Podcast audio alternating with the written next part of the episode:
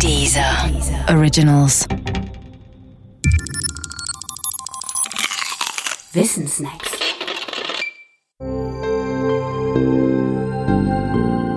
Der Magnetberg. Der Magnetberg ist ein Berg im barbarischen Meer. Physikalisch betrachtet handelt es sich um einen magnetischen Dipol von beachtlicher Größe. Dipol meint, es gibt genau zwei Pole, den einen Nordpol und den einen Südpol. Je für sich genommen sind die beiden Pole nicht magnetisch. Damit sie magnetisch werden, müssen sie miteinander verbunden werden. Das Verbindungsstück kann man sich dabei vorstellen wie eine mannsgroße gläserne Sicherung. Gefertigt ist es aus dem Kristall der Ewigkeit. Sind beide Pole miteinander verbunden, hat der Magnetberg zwei bemerkenswerte Effekte. Effekt 1. Er bringt das Meer zum Leuchten. Effekt 2. Er zieht alles Magnetische in seiner Umgebung mit großer Kraft an und kann dadurch auch Schiffe zum Sinken bringen. Echte Drachen sollen übrigens auch schon auf ihm gesichtet worden sein. Gewartet wird der Magnetberg zurzeit von einem Halbdrachen namens Nepomuk. Das schreibt jedenfalls Michael Ende in seinem Kinderbuch Jim Knopf und die wilde 13.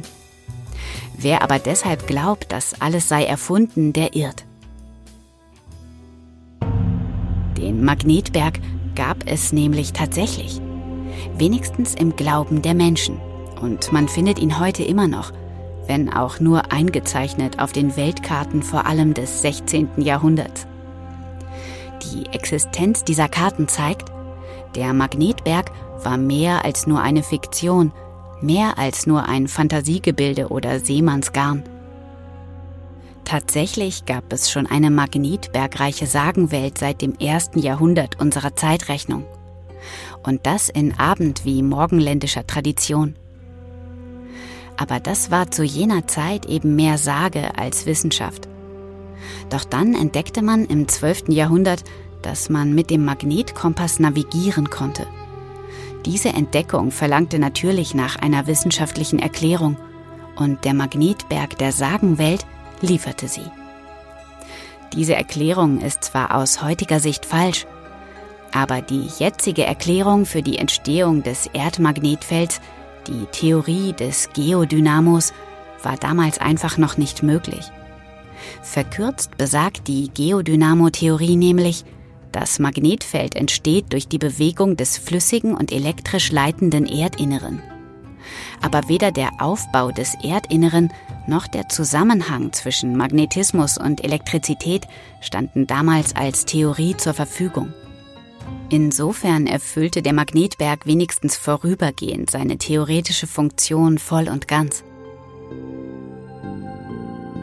Übrigens, auch wenn kein Magnetberg das Erdmagnetfeld erklären kann, so gibt es Magnetberge dennoch. Es handelt sich dabei um Berge, deren Gestein magnetisch ist. In Deutschland findet man einen im Odenwald.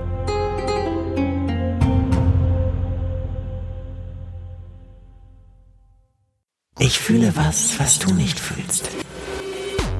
Man muss auch sagen, dass Techno für viele Leute erst durch eine Droge wie Ecstasy verständlich wurde.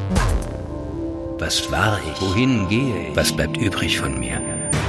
Das war kein Tod, wie ich ihn schon mal auf Ketamin hatte. Das hier war real. Zwischen Hölle und High sein. Was Drogen mit uns machen und was nicht. Höre jetzt den neuen Deezer Originals Podcast Drugs, der Podcast für die breite Masse auf Deezer.